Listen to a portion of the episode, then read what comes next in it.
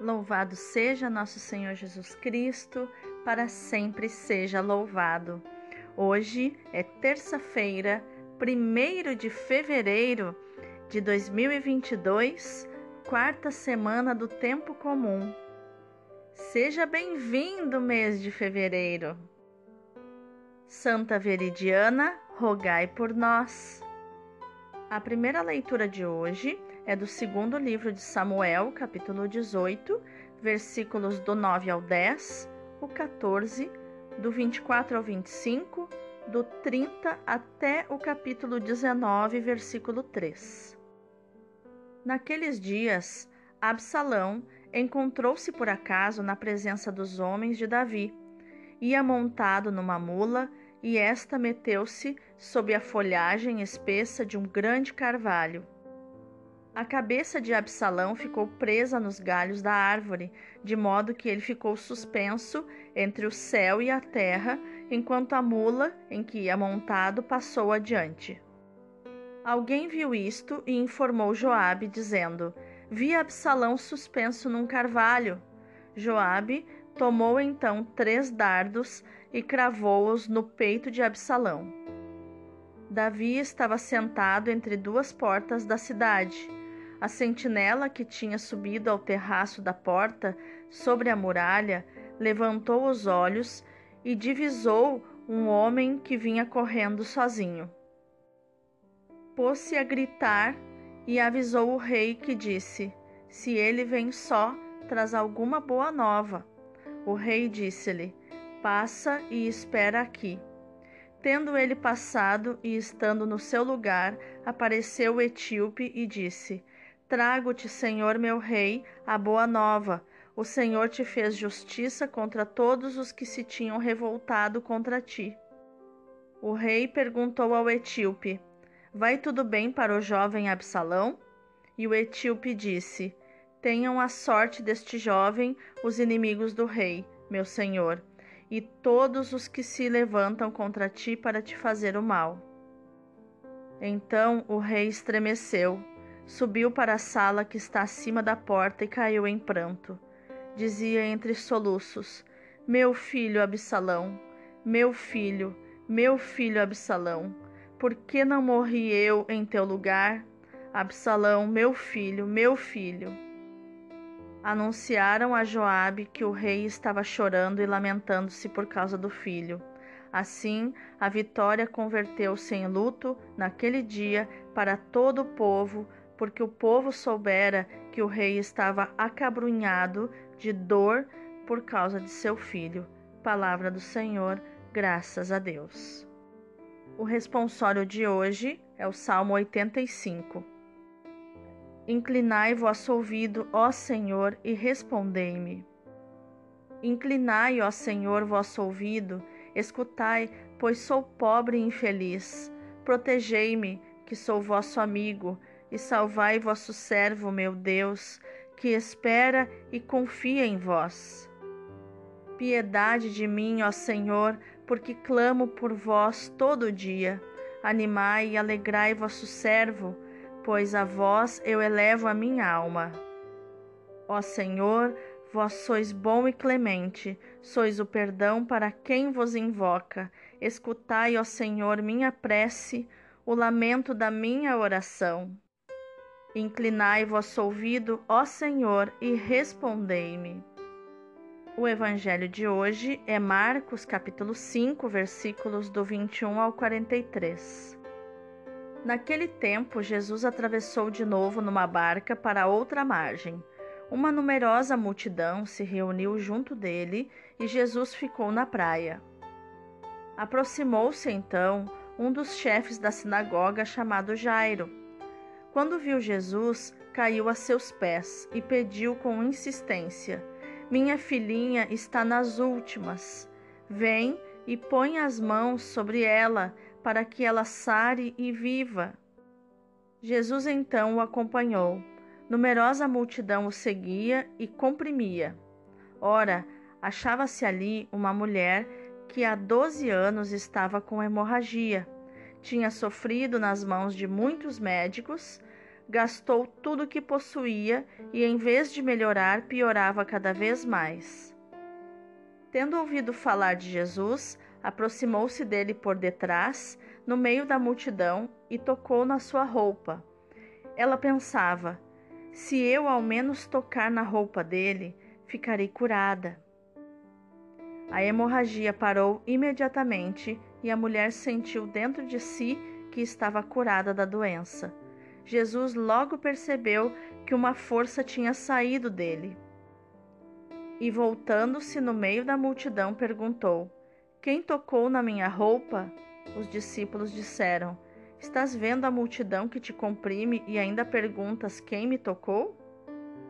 Ele, porém, olhava ao redor para ver quem havia feito aquilo. A mulher, cheia de medo e tremendo, percebendo o que lhe havia acontecido, veio e caiu aos pés de Jesus e contou-lhe toda a verdade. Ele lhe disse: Filha, a tua fé te curou. Vai em paz e fica curada dessa doença. Ele estava ainda falando quando chegaram alguns da casa do chefe da sinagoga e disseram: Tua filha morreu, por que ainda incomodar o mestre? Jesus ouviu a notícia e disse ao chefe da sinagoga: não tenhas medo, basta ter fé.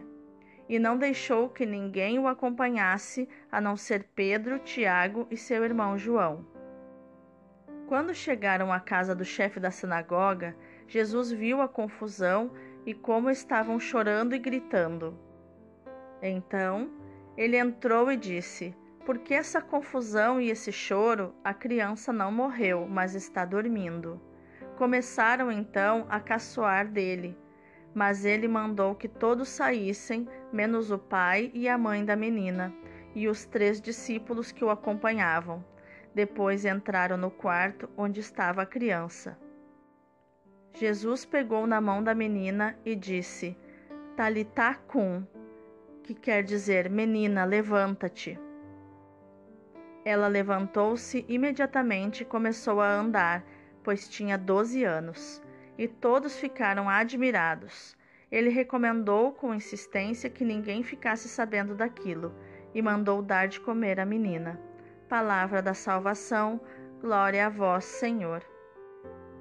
Então, quais os tesouros emocionais, espirituais que nós vamos encontrar no texto do estudo de hoje?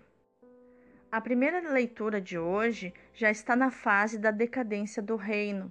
Davi enfrenta a revolta do seu filho Absalão. Desejando dominar a revolta, Davi pede que seja poupada a vida do filho, mas o jovem, ao fugir, fica pendurado nos ramos de um carvalho, porque ele tinha cabelos compridos, e é morto por Joabe, que com isso pensa agradar ao rei. A liturgia apenas nos faz escutar alguns versículos desta dramática narrativa. Davi espera novidades da frente de batalha. Os servos começam por lhe dar as boas notícias.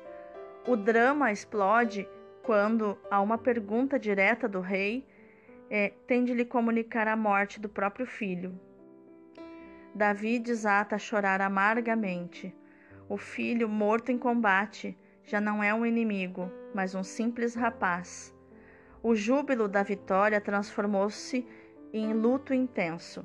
Davi tinha perdoado a vida de Saul. Como não haveria de perdoar ao filho?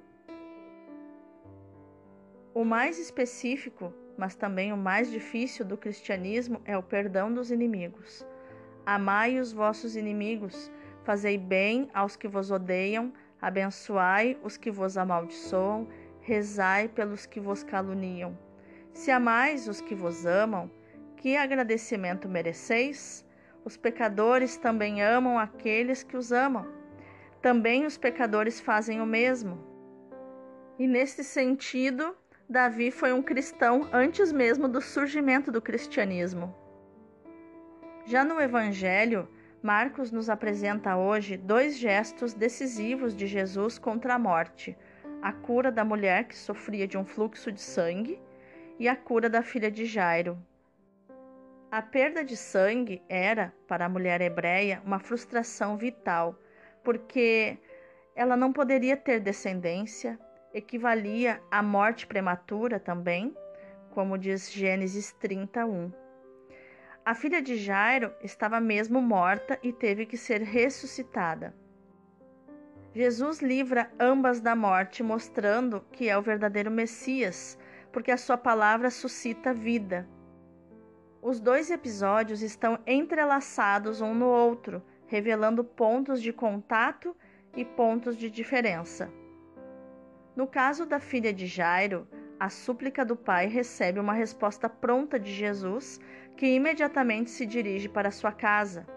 Mas a caminhada é interrompida de repente com a intervenção da mulher que sofria do fluxo de sangue.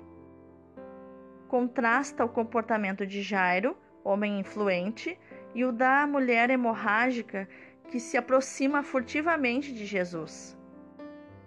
Mas ambos têm a mesma confiança em Jesus e obtêm uma resposta pronta. A mulher, primeiro, é secretamente curada da sua doença física, depois é curada da sua timidez, dos seus complexos. A mulher ganha coragem, fala com Jesus, estabelece uma relação com ele, foi curada e foi salva. É impressionante vermos que Jesus procura de onde saiu a sua força, quem fez com que saísse uma força dele. Será que ele realmente não sabia? Lógico que ele sabia. Jesus conhece os corações, mas sempre Jesus é, incita, nos incita a responder a Ele. Ele sempre pergunta algo, faz com que nós façamos aquilo que cabe a nós, responder e também sair do oculto, sair do secreto e dizer: Foi eu, Senhor, foi eu que acreditei, que criei com todo o meu coração que o Senhor poderia me curar. E por isso fiz sair do Senhor um poder, uma força. Olha que lindo isso. A nossa fé faz sair de Jesus um poder. Se pensarmos que fazia 12 anos que essa mulher tinha esse fluxo de sangue, e se imaginarmos que ela tinha filhos, quão sofrida era a vida dessa mulher. Porque a mulher, enquanto estava com hemorragia ou menstruada, ela não, pode, não podia tocar nas pessoas porque ela era considerada impura. Então ela não podia tocar nos filhos durante 12 anos, ela não podia tocar no marido, ela não podia ter um tocar em ninguém, ela não podia dar um abraço, dar um beijo, dar um carinho. Era uma pessoa totalmente isolada e por isso essa essa timidez, essa vergonha de si mesma, se sentindo tão diminuída, tão pequena diante dos outros. E Jesus é, traz essa mulher ao conhecimento de todos, honra ela diante de todos. Aquela que se achava tão pequena era uma mulher que tinha uma grande fé. Uma fé tão grande a ponto de curá-la. Aquela que antes estava rejeitada e abandonada, agora é honrada. Imagina a autoestima dessa mulher. Imagina o quanto ela se sentiu preciosa aos olhos de Deus. Já no caso da menina, Jesus tem uma reação diferente. Enquanto tinha incitado a mulher que se apresentara em segredo a mostrar-se diante de todos, né? Aqui ele ordena a Jairo, que fizera publicamente o seu pedido, que não divulgasse o milagre. Então, a mulher que estava em segredo, Jesus traz a público o milagre. Já a Jairo, que pediu publicamente, Jesus pede segredo. Olha que contraste, olha que paradoxo tudo isso. Voltando em Davi, o amor de Davi para com seu filho Absalão nos dá uma ideia, ainda que pálida, do amor de Deus, nosso Pai, para com todos os seus filhos, ainda os mais pecadores, os mais violentos, aqueles maus. Ele faz o sol nascer sobre os justos e sobre os injustos, faz a chuva cair sobre os bons e sobre os maus. Ao receber a notícia da morte de Absalão, Davi não pensa na revolta, na ingratidão, na falta de amor do filho. Pensa no jovem Absalão, que já não é um inimigo, mas um pobre rapaz, um filho morto. Por isso, chora amargamente e a vitória transforma-se num luto pesado.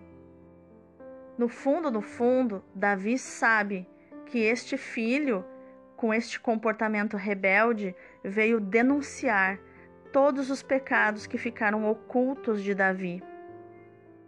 E é assim que acontece nas nossas famílias. Quando temos um filho rebelde, geralmente ele vem denunciar algo nos nossos antepassados ou até na nossa vida de pais que ficou oculto, que está escondido.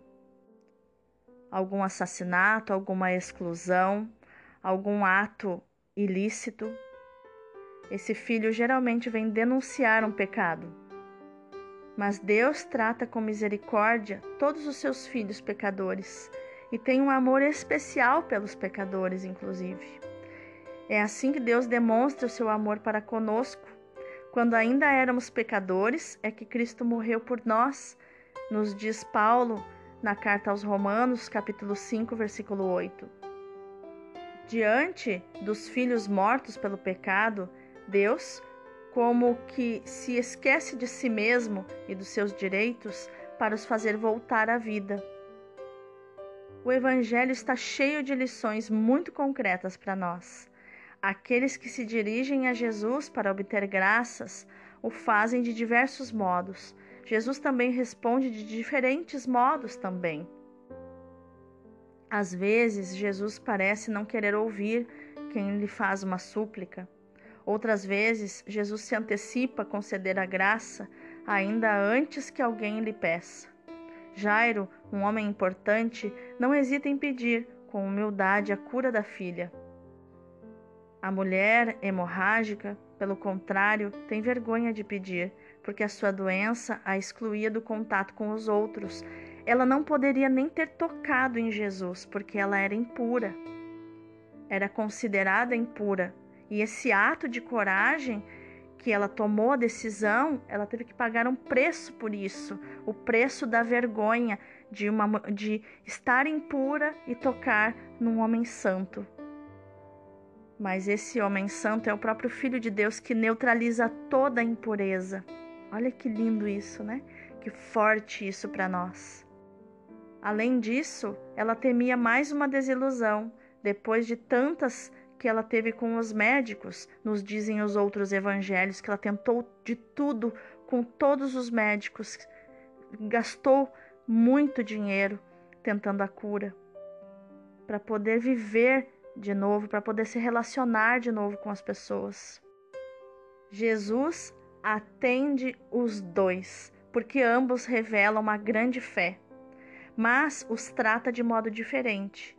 Ele obriga a mulher a dar a cara, talvez para ensinar que nenhuma doença, nenhuma condição humana são motivo de exclusão e que basta a fé para ser curado por Jesus. Jairo, pelo contrário, ocupando um lugar de prestígio na sociedade, é por assim dizer convidado à sobriedade e à reserva. Poucos discípulos assistem à ressurreição da menina, e Jairo não deve fazer publicidade do fato. Não deve usar isso para sua vanglória nem para sua fama. E se tratando de uma criança, era preciso respeitar-lhe os sentimentos, evitar os excessos da curiosidade pública e fazê-la voltar rapidamente a uma vida normal. Mandou dar de comer à menina e tratou com naturalidade o ocorrido. O Evangelho nos dá lições de respeito pela privacidade das pessoas. Quanta felicidade eu sinto em ser filho do Pai que está no céu.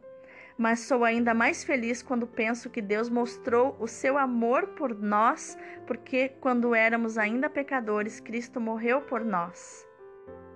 Então, sinto uma grande gratidão no coração por Deus Pai, por Cristo e sinto-me tão feliz que, como São Paulo, eu exclamo: Cristo veio ao mundo para salvar os pecadores e eu sou o primeiro. Isso Paulo diz em, na carta a Timóteo, capítulo 1, versículo 15. A igreja, povo de Deus, é comunidade comunhão, que não pode comportar qualquer tipo de exclusão. A sua lei fundamental, o amor, implica respeito pela dignidade de todo ser humano, criado à imagem e semelhança de Deus.